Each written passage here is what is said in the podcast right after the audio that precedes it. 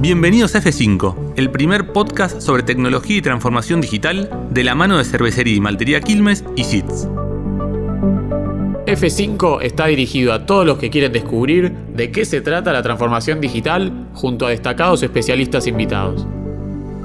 Les habla Ian Tepperman, Head of Product de SITS, la comunidad de talento on demand que está evolucionando la forma de trabajar.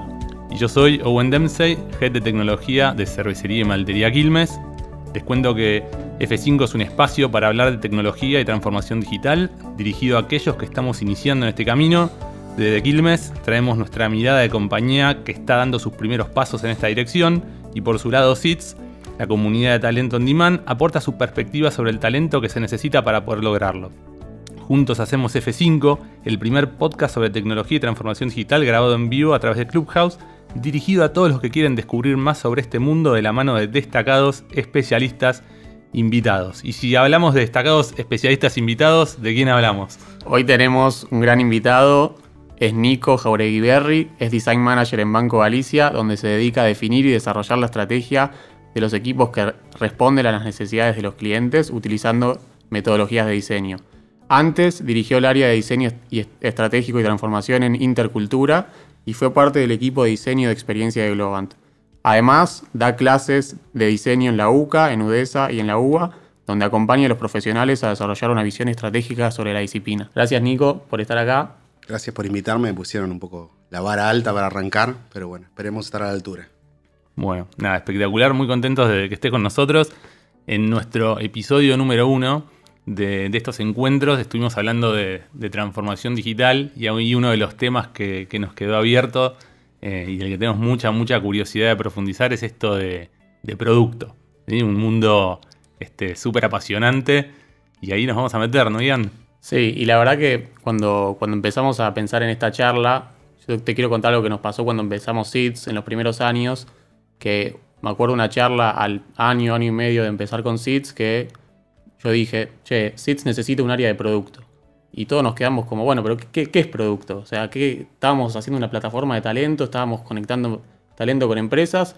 Yo vine con esta idea de tenemos que tener producto y todos me miraron con eso qué es. Entonces, antes de pasar a productos digitales, ¿por qué no recapitulamos un poco y nos contás qué entendemos cuando hablamos de producto? Desde mi punto de vista, cuando hablamos de producto, hablamos de que hay alguien que necesita algo. Y nosotros se lo queremos dar. Y en ese, en ese esfuerzo de, darle forma a esto que le damos es que empezamos a, caminar en esto de, armar un producto o un servicio. Que en definitiva es eso, ¿no? Es, algo para un otro que le damos cierta forma, cierta propuesta de valor, cierto intercambio de valor. Y en cuanto ese, ese intercambio de valor eh, es adecuado, es cuando ese producto empieza a avanzar en el tiempo, ¿no? Y, y decime, ¿y por qué ¿por qué de repente se empieza a hablar de, áreas de producto? Porque productos, entonces, por lo que vos decís, ha, habido siempre. Eh, ¿Por qué crees que, de repente las compañías empiezan a, pensar esto de, un área de producto? ¿Qué es eso? Uf, y como esto se va volviendo cada vez más complejo, ¿no? En, algún punto era, si, lo pensamos hace mucho tiempo, era un intercambio entre que alguien tenía algo y te lo llevaba, ¿no? y era como más artesanal, pero conforme se va volviendo más complejo, uno necesita muchos más interlocutores jugando en esto, ¿no? Y ahí es donde empiezan a aparecer todas las disciplinas que un poco profesionalizan esto de responder a las necesidades de un otro. Y lo hacemos desde un lugar, desde otro, entonces se empieza a armar este, este área de producto tratando de, de, no perder esa visión, ¿no? De que en definitiva estamos respondiendo a las necesidades de un otro. Y encontrar los mecanismos para que eso suceda es lo que un poco lleva adelante las conversaciones, creo yo. Y ahí, y cuando decimos, está bien, producto, damos la introducción, pero ¿dónde entra lo digital? ¿Por qué hoy en Galicia, ahora nos vas a contar bien qué, qué es lo que están haciendo, pero ¿dónde entra lo digital? ¿Todos los productos son digitales o hay un momento donde uno dice, bueno, esto yo lo tengo que digitalizar y por qué? Eh, lo digital es, una forma de relacionarnos, ¿no? y conforme nos vamos relacionando, eh, hay veces que este uno a uno no nos alcanza, ¿no? Entonces yo necesito eh, atender a cada persona en una conversación, eso me empieza a llevar a una situación de, che, hay gente esperando, ¿cómo hago para salir de ese juego. Bueno, conforme va avanzando la tecnología, la tecnología en definitiva, lo digital, está hablando de un tipo de tecnología que se pone al servicio, ¿no? En un momento decíamos, bueno, ¿esa tecnología cuál es? Y un formulario de papel, ¿no? ¿Y qué hace el formulario de papel? Evita que yo te tenga que contar todo lo que tengo en esta, en esta planilla en una conversación uno a uno. Lo digital empieza a construir este espacio donde uno se puede relacionar de una manera eh, más diferida, que a la vez aporta una capacidad, que es la que nos da la tecnología, de personalizar todo esto, de modo que cada uno reciba, si queremos esto, que antes uno podría decir, che, era un papel, pero el papel tenía que ser el mismo para todos o tenía que imprimirlo 500 veces. Ahora de esta manera lo puedo servir diferente para cada persona. ¿no? Y ahí tenemos como el desafío de ir construyendo todo lo necesario para que este otro reciba exactamente lo que necesita. ¿Y, cómo fue tu, camino para, para, encontrarte con esto de, producto? O sea, ¿cómo fue, cómo vos empezaste a aprender de esto, a conocer, digamos, cuál fue el camino que vos recorriste? Uf, muchos años. Em, al principio me empecé a meter en la tecnología antes de, entrar en esto de, del diseño o de la comunicación y, empecé estudiando ingeniería, carrera que, no terminé, pero fue como mi primer paso para relacionarme con esto digital, ¿no? Hasta, hasta el momento que estuve estudiando no, no, no había programado nada, ¿no? Y empezar a entender un poco cómo funcionan eh, los sistemas eh, me llevó algunos dolores de cabeza, también por eso después pasé a comunicación, pero eh, me permitió darme cuenta que me interesaba mucho más cómo se relacionaban las personas con la tecnología que cómo funcionaba la tecnología en sí misma. Entonces ahí hice como, como un cambio y eh, me fui a estudiar comunicación, estudié comunicación y durante un tiempo estuve trabajando en productos digitales, pero más en el área de producción de contenidos y demás. Y, luego me empecé a meter más en el diseño de experiencia. Para ese momento hablábamos de usabilidad o de arquitectura de información. Eh, por ahí usabilidad hoy no es como el término eh, más de moda, pero sí es una, base conceptual muy importante que nos da una métrica de, qué tan bien resuelve este producto las necesidades de las personas. Y, ahí después, bueno, vino el diseño de experiencia como el término que habla un poco, un poco de esto y en eso estoy desde ese momento. Y ahí un poco, ¿por, por dónde se empieza? Una empresa se quiere transformar, imagino que en el banco pasaron por muchos cambios en estos últimos años empezar a trabajar con equipos de producto, equipos de diseño, lo mismo que Owen eh, en Quilmes. ¿Cómo, ¿Por dónde empieza una empresa esa transformación y empieza a incorporar este tipo de equipos a, su, día a día, digamos? depende, sería la, respuesta correcta y responsable. Eh, creo que, lo importante es empezar, ¿no? Y, no sé cómo empezar, y en cada caso empezamos de, una manera diferente, ¿no? Pero eh, si me doy cuenta que, necesito aprovechar la tecnología para dar un mejor servicio a mis clientes, si me doy cuenta que, tal vez tengo una necesidad de contactarme mejor y entender mejor lo que les está pasando para darle una vuelta de tuerca a, mi producto o servicio, creo que, algo interesante para hacer es elegir algo en lo que quiero trabajar y enfocarme en eso. Bueno, primero voy a mejorar esto, Y que ese algo produzca un resultado en ese otro para el cual nosotros damos servicio. Bueno, ¿qué estoy buscando? Y quiero bajar el tiempo en que le pasa esto, quiero mejorarle esta, esta cuestión, quiero que cuando se relacione con este canal eh, lo haga de una manera más eficiente o más eficaz, quiero bajar este problema que tengo de que eh, cuando se quieren conectar a, este lugar no lo están logrando de la mejor manera, esta interfaz que está no se entiende y empezar con esas pequeñas cosas, ¿no? Y lo que va pasando es que cuando vivimos un proyecto y nos conectamos de esta manera, empezamos a encontrar otros proyectos donde nos podemos conectar y eso va tomando escala. Y, eso, bueno, es, luego después viene eh, el desafío de, organizar esto, pero ya nos estaríamos metiendo más en, el área de cómo organizamos esa transformación digital, ¿no? que por ahí fue el tema del podcast anterior.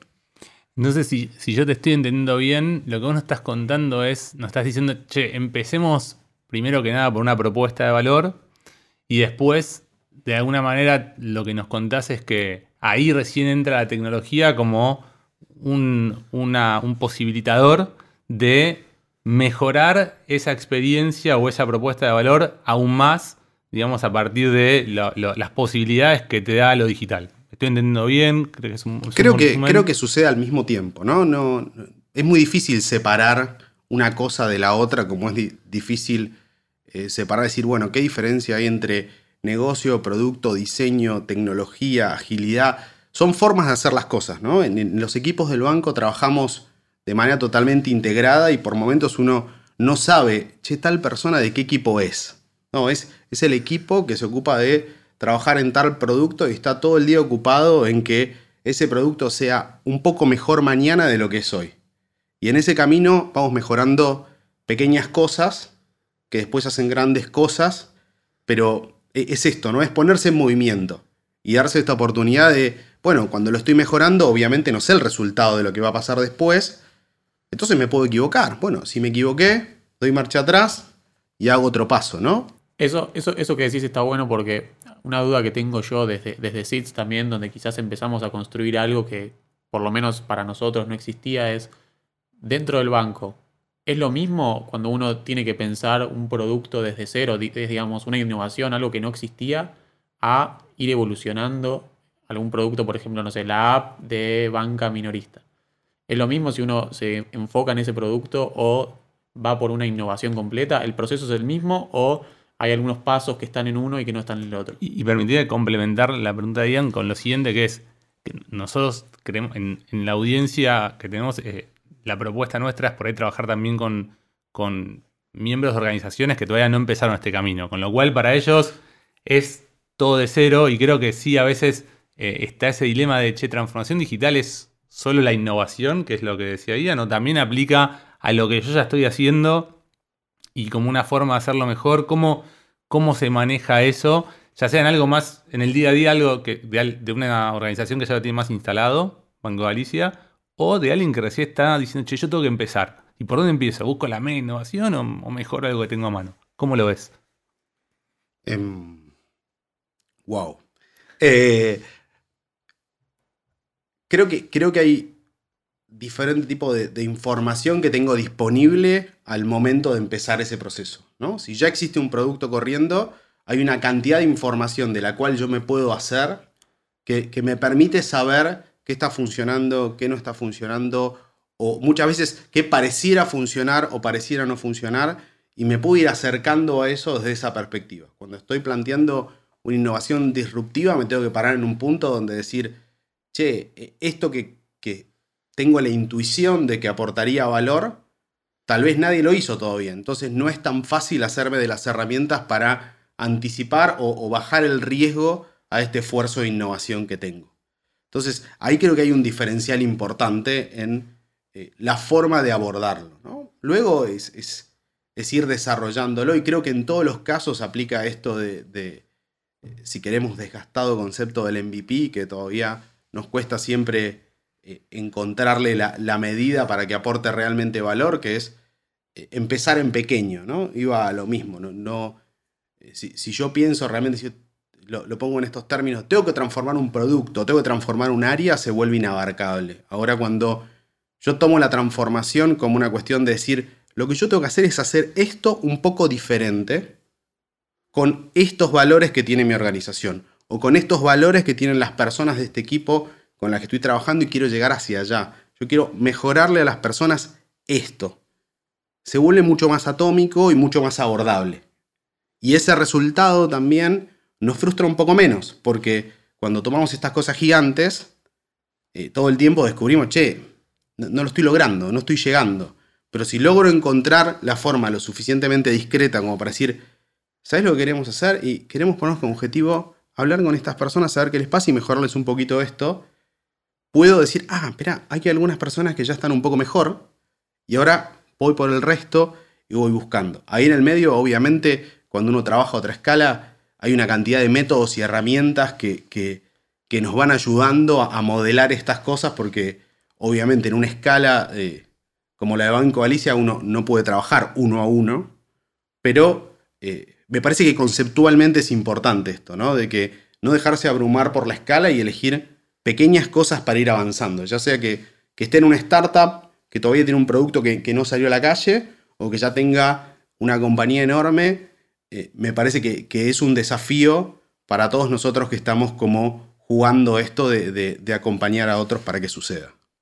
Nico, ahí hablaste un poco de, la frustración y primero quiero hacer un poco, cuando charlábamos con Owen del próximo invitado y surgió la posibilidad de que estés vos, dijimos, pero Nico, este es design manager, ¿cómo, ¿qué tiene que ver diseño con producto? Y ahí, bueno, en esta charla estamos dando cuenta del valor que tiene, pero ahora quiero que profundicemos sobre eso. Y también lo, lo ato con la frustración, ¿no? Porque me imagino que como la parte de diseño, cuando uno va a un producto, no solo lo piensa desde la usabilidad, sino que imagino también que le quiere un toque estético. Y te pongo un ejemplo, yo uso, uso la app del banco Galicia, entro a la página y me imagino que habrán tenido, no sé, muchas estafas y gente que, que, dio su token o algo a alguien que no debía y ahí de repente hay un cartel gigante rojo con una alerta que dice estafas, cuidado, no hagas esto. Y me imagino que cuando uno pensó el producto no era lo que hubiera puesto en un primer momento. O sea, ¿cómo, cómo se maneja eso entre lo, que, entre lo que uno hace y lo que termina sirviendo a la gente? Nosotros tenemos una cantidad de, de, procesos que nos ayudan a ir entendiendo qué necesitan las personas y poder diseñar en consecuencia. Obviamente cuando uno diseña, eh, es, una toma de posición, ¿no? Uno a partir de información que tiene en general incompleta, toma algunas decisiones, se apoya con datos y una cantidad de cosas y avanza hacia un lugar y lo prueba, ¿no?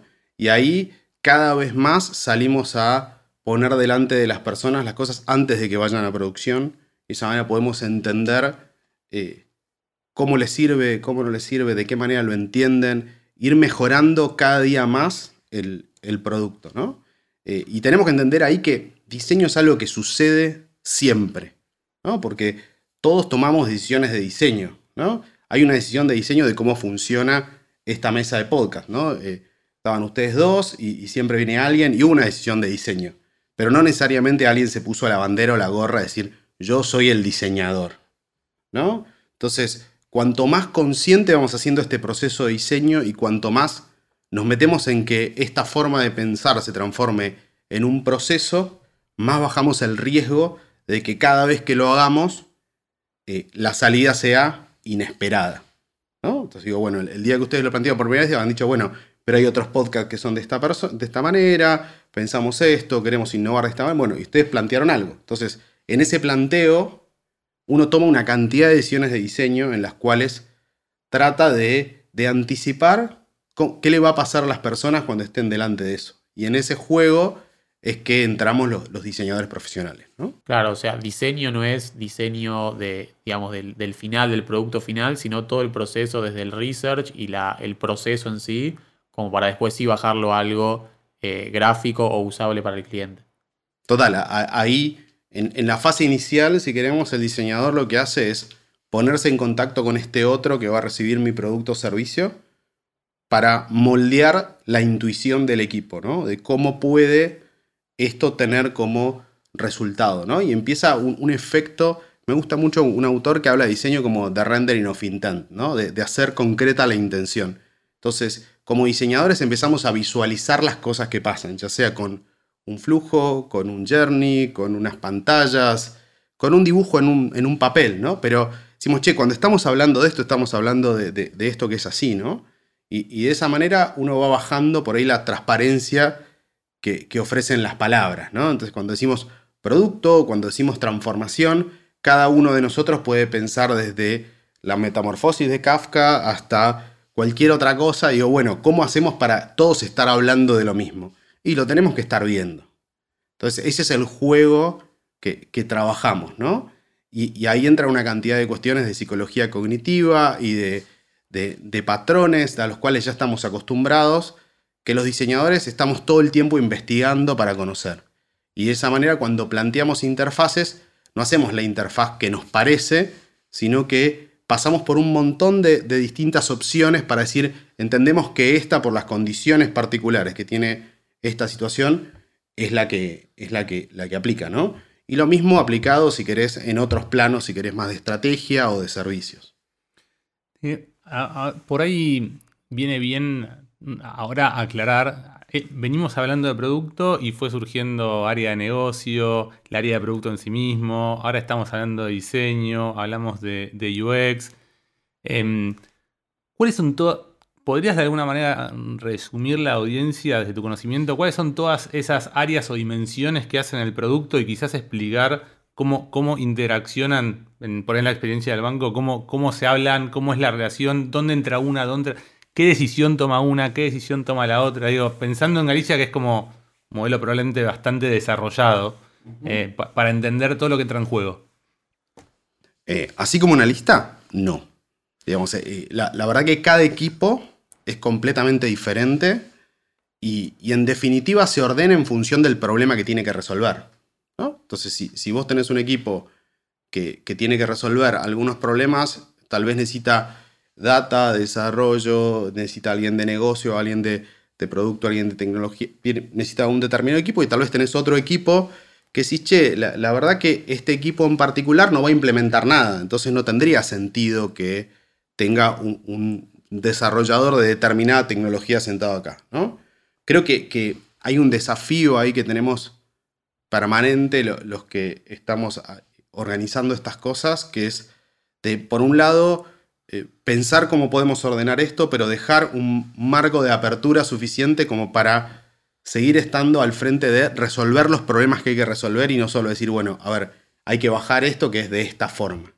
¿no? Entonces, ahí eh, lo que sí estoy seguro es que hay que hacer ese ejercicio cuando aparece un problema. Es decir, qué tipo de especialidades, qué tipo de disciplinas tienen que estar en juego a la hora de resolver este problema particular y asegurarnos que las dimensiones de ese equipo sean acordes al problema que tenemos que resolver. Ni, hacer un equipo gigante para resolver algo muy pequeño, eh, ni eh, por ahí hacer un equipo muy pequeño para una cuestión que tiene una complejidad eh, evidente u oculta que, no, que, no estamos abordando todavía.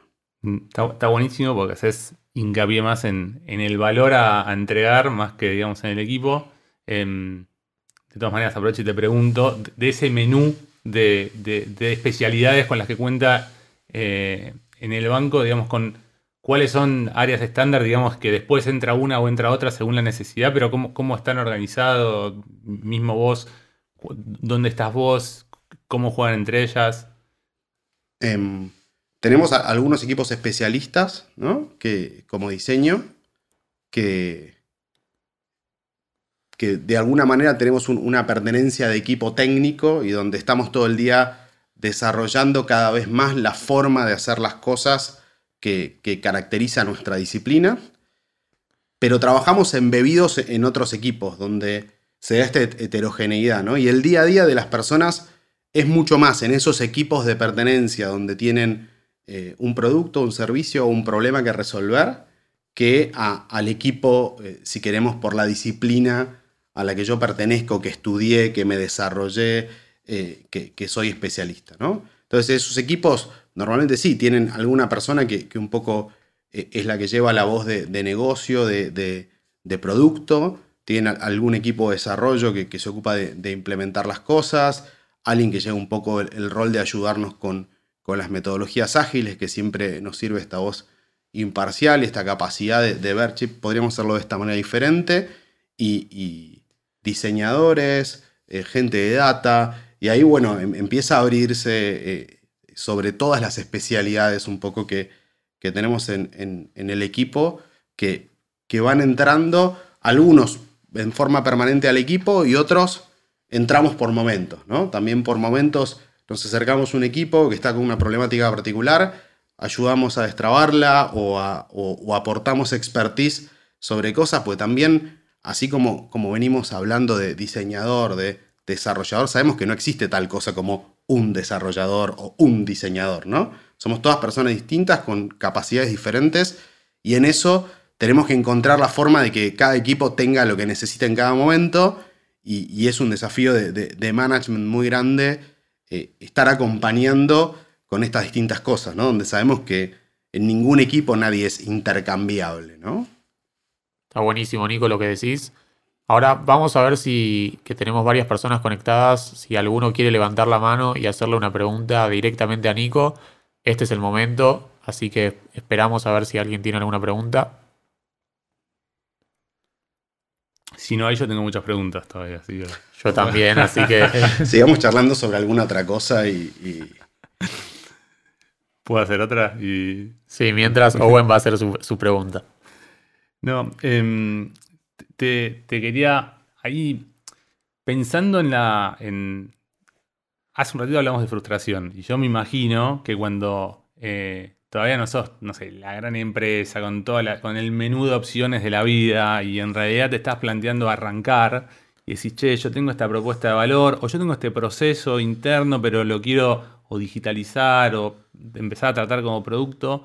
Em, mi experiencia personal es que uno comete muchos errores de cómo le encara y demás. Entonces, eh, voy a volver a, las listas. Yo sé que no existe una, pero si, nos das una mano, de quizás eh, dos o tres puntos a tener en cuenta a la hora de, che, yo estoy, estoy medio empezando de cero. De vuelta, tengo una propuesta de valor, un producto, un servicio, un proceso. Che, ¿cuál, cuál es el A, B, C, D de cosas que tengo que hacer para ir pensando en cómo lo, llevo a otro nivel a través de este tratamiento de producto, a través de la tecnología. Me dejas pensando. Eh, fácil no iba a ser. es, divertido, es divertido. Eh, si querés, una cosa importante que, nos pasa y, eh, ahora estoy en este equipo, antes cuando trabajaba más en consultoría también me pasaba mucho trabajar con, empresas pequeñas que, no, necesariamente con negocios pequeños, pero por ahí que, en estructuras más pequeñas y uno dice, bueno, ¿cómo hacemos para abordar esto? ¿no? Eh, uno de los puntos para mí claves es generar el consenso suficiente sobre que esto es un problema y hay que resolverlo y, trabajarlo con el equipo para que obtenga lo que necesita para ser resuelto. ¿no? Donde muchas veces, aunque seamos pocos o seamos muchos, es necesario generar esos espacios de discusión es un lugar que, como diseñadores eh, trabajamos mucho en la metodología de taller y, ofreciendo distintas cosas, por ahí está un poco de moda el concepto de Canvas, ¿no? Y, generar un espacio, pero básicamente la idea, eh, independientemente de, la moda, es generar un espacio discreto donde uno dice, bueno, tengo una idea de completitud y trato de tener ciertos conceptos que quiero que conversemos en este espacio para sacar un rescate o, una cosecha, como dicen en agilidad, y sobre eso pararme para decir, bueno, ¿estamos de acuerdo que este es el problema? ¿Estamos de acuerdo, ¿estamos de acuerdo que no sabemos cómo solucionarlo? Estamos de acuerdo, perfecto. Entonces estamos bien para arrancar, ¿no? Porque uno, eh, lo que le enseñaron es que tiene que encontrar la solución al problema, ¿no? Y, un poco el frame que, prefiero contar es tengo que encontrar el problema de esta solución, ¿no? Che, queremos contratar el nuevo software de, espera, ¿cuál es el problema que queremos resolver? Si llegamos al consenso de ese problema, creo que ya estamos bien. Y, además el consenso de esto es prioritario para la organización, hagámoslo. ¿no? Porque puede ser que sea un problema, pero ahora no sea prioridad y fantástico. Pero, pero no estemos todos tratando de solucionarlo igual, porque lo que sea prioritario no lo vamos a solucionar. Entonces, ahí como para mí ya una parte muy importante eh, puesta ahí. ¿no? Eh, por ahí otro punto que, al cual me veo obligado por, por mi rol de, de diseñador, decir, bueno, entendamos qué le pasa a los otros que se someten a esta solución que nosotros tenemos y no solo nos centremos en lo que yo quiero solucionar, ¿no? Porque a veces nos pasa que decimos, che, tengo que conseguir que este proceso sea más eficiente o necesito que esta información fluya de esta manera o necesito más eficacia en esto, pero ¿qué le pasa al otro al cual yo someto a esto? ¿no? Y ahí hay una cantidad de, herramientas por ahí que la metodología nos ofrece, pero más allá de eso que, se puede encontrar en cualquier libro o en cualquier eh, posteo de Medium, tener este, este, interés auténtico y llegar de nuevo a una conclusión compartida con otros, generar espacio con otros y decir, bueno, esto es lo que realmente le está pasando al que experimenta nuestro servicio. Y ahí podemos llegar a poner en jaque lo que teníamos al principio de idea, che, tenemos que hacer esto y después decimos, espera, si hacemos esto, le estamos pegando justo a lo más valioso que ven de lo que estamos haciendo. Y a partir de ahí sí empezar un proceso creativo para entender qué es lo que tengo que hacer en consecuencia. ¿no? Creo que haciendo esos dos pasos nos quedamos como muy sólidos, avanzar hacia, hacia esa solución que viene, que de una manera o de otra la voy a poder ir acercando. ¿no? Y después podemos volver a esto que, decía antes, de, y entonces me planteo tal vez un paso pequeño. Tal vez el paso pequeño es trabajar sobre el proceso que estaba de fondo. Tal vez el paso pequeño es modificar este pequeño hito que está pasando de esta manera y descubro que si lo cambio ya tengo resultados, ¿no? Y e, esa visión eh, nos permite estar entregando valor en forma permanente, ¿no? Tengo que felicitarte, me pareció una gran, gran respuesta. Así que muy, muy buena. Zafé. ¿Me, ponen el 4 o no me ponen el 4 después de esto? Sí, muy aprobado. muy aprobado Yo te llevo un poco para otro lado, que es el lado más del lado de SIDS, del talento, que a nosotros nos está pasando mucho. hay perfiles que, se registran en SIDS que no son de, de, que no vienen del área de producto o diseño, pero que tienen experiencias en áreas de negocio y como producto es algo nuevo, nos preguntan ¿Cómo hago yo para meterme a trabajar en el desarrollo de un producto digital? ¿Qué tengo que saber? ¿Qué tengo que agregar a, mi, a mis skills o a mi currículum como para que alguna empresa me vea como un perfil eh, potencial para un área de producto? Y también desde el lado de SITS el desafío es entender, bueno, qué, perfiles son que vienen de negocios, ya podrían ser eh, product owners o, o diseñadores o researchers, porque también es difícil cuando uno, cuando uno busca perfiles para, presentar a las empresas y acercárselos, entender qué están buscando cuando dicen, bueno, quiero contratar a alguien para un área de producto. Em, y esto es una pregunta para los dos, ¿eh? porque Owen también la podría responder. Tendrías que preguntarle a, nuestra CPO. Eh, yo por ahí te, puedo decir más cuando, cuando estamos pensando en, en, diseñadores, donde también hay un challenge muchas veces de que cuando eh, digo, bueno, estudié diseño, pero tal vez siento que estudié diseño gráfico o siento que necesito como ampliar mi, mi, perfil, hay algo que, siempre decimos es, che, hay algo que seguro haces muy bien, eso tiene que hacer muy bien, ¿no? Y, hacete fuerte ahí, ¿no? Porque uno tiene como esta, esta idea a veces de que tiene que ser bueno en todo, y la verdad que casi todos apestamos en muchas cosas, ¿no? Y hay que darse la libertad de, bueno, esto no me sale, ¿no? Digo, yo quise ser ingeniero y no me dio para ser ingeniero, tal vez porque no estaba enfocado, lo que sea, pero digo, yo sé que, en esa área eh, este, necesito mucha ayuda y, en eso eh, fortalecí un poco la, la, capacidad de juntarme con otros y, pedirles ayuda, ¿no? Y no tener vergüenza, decir, che, esto a mí no me sale hoy, lo, podemos ver juntos y, eso me pasa 20 veces por día, de que hay cosas que, yo no puedo resolver. De hecho, el, equipo de líderes del banco o los mismos diseñadores del banco, la mayoría pueden hacer muchísimas cosas que yo no puedo hacer. Entonces hay que tratar de encontrar en qué cosas uno es fuerte y, desarrollarlas. Y, esas otras cosas uno las va acompañando para que vayan creciendo, pero saber que hay, hay algunas hay que permitirse que que uno no, no, no es tan bueno. ¿no? imagino que debe ser importante empezar a entender qué son las metodologías ágiles y cómo trabajar de esa forma. Eso creo que es algo cross a todos los perfiles. Totalmente. Y, pero mucho se aprende trabajando, ¿no? También es como eh, ser flexible, me parece que, es algo, es otra palabra así como, eh, de bueno, ¿qué, ¿qué, hay adentro de ser flexible? Y que un día te toca hacer A y otro día te toca hacer B y, te acomodás, ¿no? Y, y ir acomodándose y y antes hablábamos de frustración, donde también tiene que ver con esto de, saber que uno va a prestar en cosas, de que uno tal vez piensa que va a poder hacer un montón de cosas muy bien y, tiene que ir caminando despacio y decir, bueno, no, me salió muy bien. Eh, y creo que con el camino uno va aprendiendo cuánto es suficientemente bueno, ¿no? Donde hay una cantidad de cosas que uno tiene que ser suficientemente bueno y si no, si no es tan bueno... Ahí me parece que también hay... También está la oportunidad yo creo que si alguien quiere trabajar en producto, eh, hay un tema filosófico de, primera que medio que tenés la afinidad o no de, cómo ves eh, la vida. Siempre se habla mucho de mentalidad de proyecto o mentalidad de producto. Para mí eso es bastante, bastante cierto. Mentalidad de proyecto es empiezo, termino, más, más cuadradito, te lo doy más cerrado, probablemente con, más, con un grado de certidumbre mayor trabajás.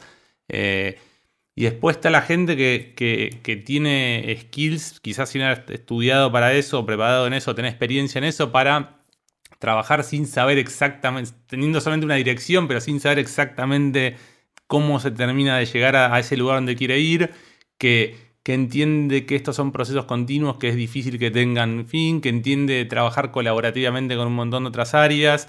Em, y, ese es el, y ese es el mindset de producto le diría a cualquiera, estudia un poco y lee un poco, eso es inevitable. Y después la oportunidad, yo cuando pienso de Quilmes, depende del equipo. Hay equipos que sentís que tenés ya varios miembros en esa tribu o squad que están bien formados en lo que es gestión de product management. Y lo que buscas es por ahí más especialidad de negocio, un tipo que tenga una buena mentalidad pro usuario, entonces es como que vas a ir por eso. Y va a haber otras que por ahí son todos muy fuertes en lo que en el domain, ¿sí? Pero tienen poco. Y bueno, ahí no, probablemente ahí no vas a traer a una persona para que haga sus primeros pasos en producto. Pero al final del día la respuesta es que en muchos casos, si vos tenés un equipo bien balanceado, siempre hay lugar para una persona inteligente, talentosa, con el mindset adecuado, que quizás no sea tan fuerte en, tan fuerte en producto, pero sí en, en usuario o en negocio. Ese es como el balance y el juego que se da, me parece. ¿Estás de acuerdo, Nico? Mucho mejor la respuesta de él que la mía, sépanlo. Estoy también vale 4, vamos.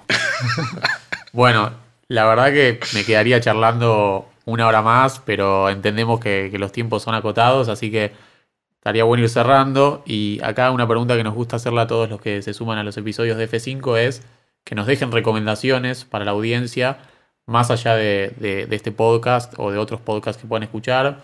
Pueden ser eh, libros, eh, notas de algún blog, YouTube, seguir algún personaje en Twitter. ¿Qué, nos recomiendas hoy para, para, la gente que te está escuchando? Como buen viejo, puedo recomendar un par de libros de papel este, que, me parece que, que, tienen esto de los leo y los releo y voy encontrando cosas interesantes. Todavía hay uno que, me gusta muchísimo, que es Service Design Doing, que, que tiene un fondo bastante importante en esto de, de cómo conectarnos entre disciplinas y cómo eh, plasmar esta visión de el servicio que existe atrás del producto. Parece súper interesante. Y hay un libro de, se llama Design Thinking, palabra trillada, se la hay de Ludwood, pero eh, es un compilado de artículos de distintos autores y hay una cantidad de, reflexiones diferentes muy interesantes sobre eh, estas cosas de la transformación que necesitamos para tener este mindset de diseño, sobre cómo fue evolucionando el mindset de, producto a lo largo del tiempo, que, se relaciona con el mindset de, diseño directamente y, nos lleva a cosas de esto, ¿no? Que uno de los grandes desafíos que tenemos es empezar a hacer rodar esto, ¿no? Como decía, lo que, lo que yo más noto es que un equipo cuando hace con esta visión algo, después ya no puede dejar de hacerlo así porque siente que falta algo, ¿no? Entonces lo que, lo que tengo que hacer es empujar al equipo en ese primer pasito y darle, me gustó mucho lo que decía Owen de, la incertidumbre, ¿no? Darle la tranquilidad de que en esa incertidumbre está ok equivocarse un poquito, no nos equivoquemos en grande, equivoquémonos en chiquito y avancemos y cuando empezás a caminar ese lugar, eh, empezás a aportar valor de otra manera, ¿no? Para aportar valor en grandes medidas hay que tomar riesgos, si no, eh, siempre estás en pasos pequeños, ¿no? Bueno, Nico, muchas gracias por sumarte. La verdad que un placer esta charla que tuvimos. Así que de mi lado, súper agradecido. Lo mismo digo, nada, buenísima la charla. Me, encanta hablar de producto. Me, gusta ese costado diseño que, traes a la mesa, de, que personalmente la verdad que conozco menos. Así que está bueno. me, quedo con las ganas hasta de profundizar, hablar más de diseño todavía, pero bueno, será para, para otra ocasión. Así que muchas gracias por, por sumarte. La verdad que es un lujo para nosotros. Dale, muchísimas gracias por, por invitarme. Ahí, nada, para los que quieran seguir la charla, nos podemos conectar por LinkedIn. Si quieren conocer más cómo funciona el equipo de diseño, si están buscando un lugar en diseño, pueden escribirme y, ver cómo eh, los puedo ayudar a hacer esos primeros pasos. O si ya están dando algunos pasos y si quieren sumar al equipo, son más que bienvenidos. Así que, nada, muchas gracias por invitarme, me divertí muchísimo. Y bueno, los vemos por ahí. Bueno, y para cerrar, eh, recordarles a todos los que nos están escuchando que vamos a estar publicando parte de esta charla en nuestro podcast, así que no dejen de seguir las cuentas de SITS y de Cervecería y Maltería Quilmes, y ahí vamos a estar contándoles cuándo esto va a estar disponible para que lo vuelvan a escuchar o lo recomienden a sus amigos. Muchas gracias a todos. Gracias por haber escuchado otro episodio de F5, el podcast de tecnología y transformación digital de Cervecería y Maltería Quilmes y SITS. Hasta el próximo episodio.